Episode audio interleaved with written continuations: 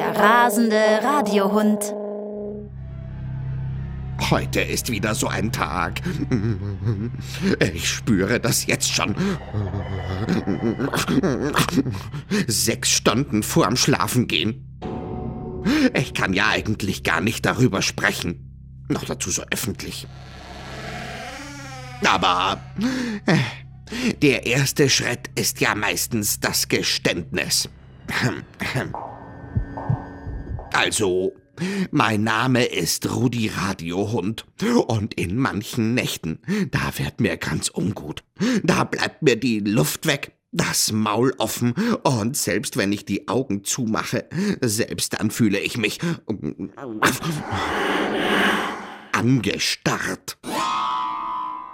An Schlaf ist überhaupt nicht mehr zu denken, wenn wieder einmal so eine Nacht ist, in der das Monster vor meiner Hütte lauert.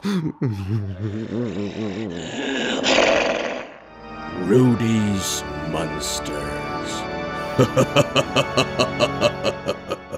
Meine Schwester hat mir früher immer versucht, Angst einzujagen, indem sie mir Monstergeschichten erzählt hat. Und das hat nie geklappt. Monsterangst ist eine Diagnose, die nach einer Selbsthilfegruppe verlangt. Jawohl. Mit Monsterangst bin ich nämlich keineswegs allein. Valentin ist sozusagen ein Fachmann in Sachen Monsterangst. Bei seiner Schwester. Also sie hat mir erzählt, dass immer in der Nacht, wenn ich einschlafe, ein Monster unter das Bett geht und dann versucht, mich runterzuziehen unter das Bett. Tja, aber so ist das zwischen Bruder und Schwester.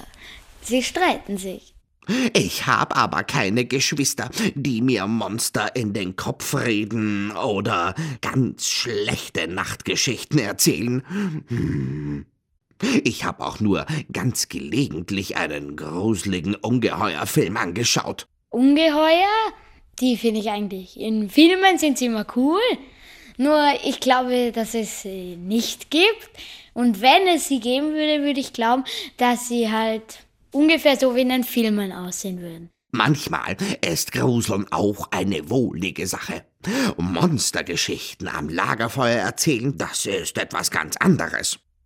Für mich ist das vor allem keine Glaubensfrage, sondern das Monster, das um meine Hundehütte geistert, ist einfach da dann ist aus dem Gruseln ein Grauen geworden und ich wecke Rosi und Tonmeister mit meinem Winseln. Ich hatte früher immer Angst in der Nacht, wenn es geregnet hat oder irgend sowas und wenn es ganz windig war und die Türen sind immer so zugeschlagen und so. Dann habe ich immer unter das Bett geschaut und das war dann immer so urdunkel. Da habe ich mir dann irgendwie immer gedacht, dass da unten wirklich ein Monster ist, das mich runterziehen will. Da habe ich meine Füße immer äh, zu mir raufgezogen. Ja, meine Eltern haben mir halt immer gesagt, nein, es gibt keine Monster.